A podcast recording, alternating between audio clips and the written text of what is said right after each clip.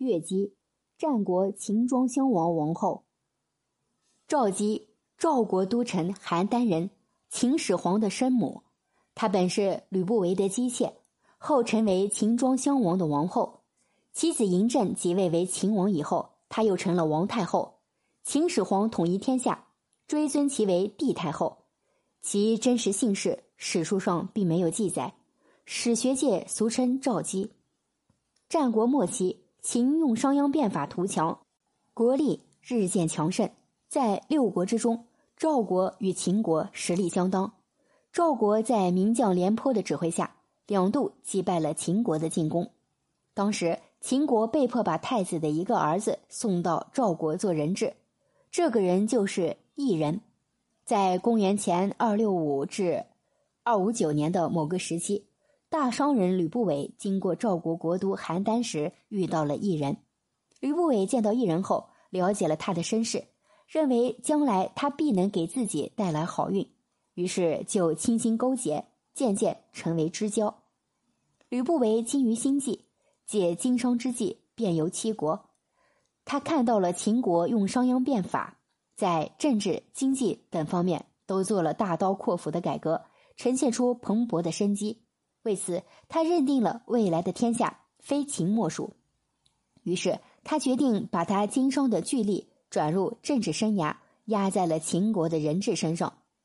当时，一人在赵国举目无亲，有人愿意听他诉说苦闷，替他设想将来的政治路途，他感激涕零。渐渐的，和吕不韦成了无话不谈的朋友。吕不韦来到秦国，通过贿赂和阴谋。取悦秦太子安国君的宠妃华阳夫人，又使华阳夫人认异人为义子。吕不韦返回赵国，把这个消息告诉了异人。异人听后对吕不韦感激不尽，便与吕不韦定下密约：若他日为秦王，必与吕不韦共富贵。从此，吕不韦与异人的交情越加深厚。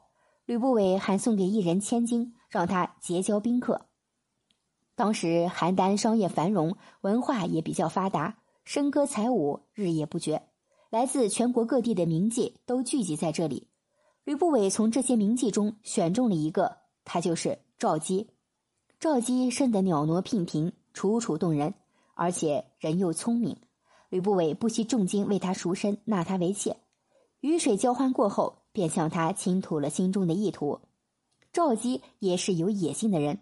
吕不韦的想法和自己不谋而合，眼看就要做一国之妃，出人头地，让他神疑心毛，于是就听从了吕不韦的摆布。过了几个月，赵姬怀孕了，吕不韦如实对赵姬说：“我打算谋取强秦天下，因此娶你，待你有任，进献给异人。异人现在至于赵没有妻子，如果生子是男，异人必会立为嗣子。”一人过世后，此子必然登基。你我夫妇凭此而取秦之天下。赵姬早就被王后的梦想冲昏了头脑，想也没想就答应了。没过几天，吕不韦趁着一个深夜，买通了监视一人的警卫，邀他过府欢宴。赵姬在旁边侍陪。一人年正青春，一见有美女试宴，又生得楚楚婷婷，风姿袅袅，尤其是一对迷人的双眼。让人一看格外的勾心摄魄。赵姬是青楼出身，卖弄风骚也是稀松平常的事情。一人不由得心惊摇荡，如醉如痴。于是两人便趁吕不韦离席之空开始偷欢。不想被吕不韦撞个正着，一人清醒过来，吓得魂飞天外，立即跪下求饶。赵姬在旁边大声哭闹。吕不韦见大计已成，装作大方的说：“你既看中了他。”那我就送给你吧。赵姬听到吕不韦这么说，哭声渐止，羞怯的低下头来。一人迫不及待的表明心迹：“美人，承蒙吕先生成全于我，请你放心，我一人此生绝不负你。”赵姬连忙接话：“事已至此，我也没脸面在他吕家做人了。不过要我嫁给你，需要依我两个条件。”一人早就被赵姬的艳色和娇姿倾倒。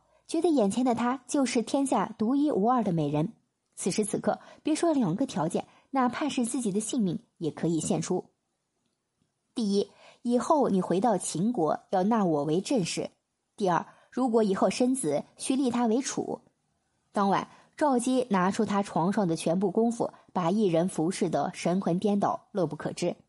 枕边恩爱之后，赵姬趁机进言：“你要回秦国，还得需要赵国的重要政治经济情报。我与赵国的许多重要文武官员都很熟悉，我今后留心为你多方面搜集，你可不要吃醋呀。”一人为了谋取大事，只好答应了。没想到赵姬的几次刺探情报，以及赵姬与一人相处一事，都被赵国的一些重要官员知道了，引起了他们的警惕，于是准备杀掉一人。吕不韦知道了这个消息以后，用重金贿赂守关的将吏，秘密的让一人与赵姬逃脱赵国，奔回西秦。这时赵姬已经怀胎十月，而与一人在一起也仅七月有余。吕不韦曾经向江湖术士学得延参的中草药秘方，于是配制出了延期出生的药。赵姬服后虽感不适，但为了未来的事业，只好忍受折磨。终于延期两月，怀胎到一年，临盆生下了一个男婴，也就是嬴政。一人回国之后，安国君即位，是为孝文王，正式宣布立一人为储君，确定为王位继承者。赵姬又献上有关赵国的军事机密，吕不韦也随同入秦。赵姬名正言顺做了太子妃，随时可与公公见面。赵姬对公公孝文王殷勤侍奉，孝文王嗜酒如命。赵姬便把这一情况通报给吕不韦，两人商定一不做二不休，日日夜夜以酒色欢愉迷惑孝文王。不到几个月，秦孝文王因酒色伤身，竟然一命呜呼。秦孝文王归天。一人名正言顺的做了秦国的国君，是为秦庄襄王。赵姬为王后，立嬴政为太子，晋吕不韦为相国。随着秦的国力日益强盛，吕不韦功高盖主，一人也知道他精明异常，渐渐的对他警惕起来。吕不韦怎么可能束手待毙？于是与赵姬密议，要除掉一人，立嬴政为王，让赵姬当上太后。赵姬。夜夜献宠，使尽妖媚之能事，逼得一人贪欢成瘾，不久便衰弱不堪。三十六岁时便一命归西。庄襄王驾崩，嬴政登上国君的宝座，时年仅十三岁。赵姬当上了太后，生活上便开始无所忌惮。她本是青楼女子出身，庄襄王驾崩时，她正值而立之年。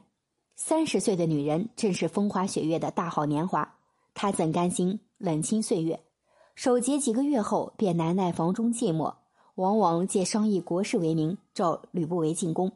他俩本是夫妻，如今正好再续前缘。而吕不韦也志士功高，秦王嬴政就是他的亲生儿子，出入宫闱无所顾忌。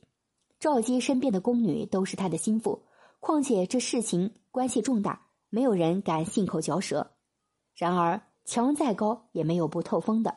赵姬和吕不韦的事情。早已在宫内外，尤其是咸阳街头传开，人们当作特大新闻互相传播，并且添油加醋，说得丑陋不堪。吕不韦这才稍有警觉。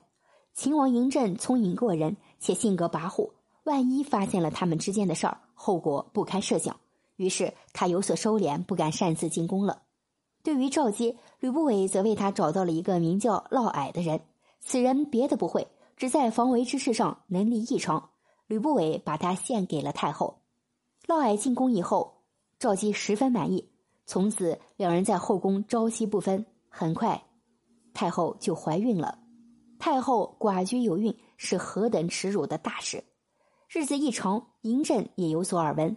但此时的嬴政把精力全部放在吞并六国的宏图大业上，只好忍而不发。为了让太后安静的调养，在距咸阳西北二十里处。建了一座幽静而华丽的雍宫。这座太后别墅环境清幽，赵姬看了十分满意。她带着贴心的宫女和嫪毐同住，从此任他赏心悦事，无拘无束。不久，太后生下了一个男孩。又过了三年，赵姬又生了一个男孩。太后一连生下两个私生子，这样的宫廷丑闻谁敢乱说？然而秦王非等闲之人，他暴力阴险。自然叫密派的心腹密报消息，心腹宫女对此事左右为难，隐而不报。欺君之罪要杀头，只好密报。当事人就是秦王的生身母亲。自古家丑不可外扬，秦王想来想去，只好装聋作哑，人而不发。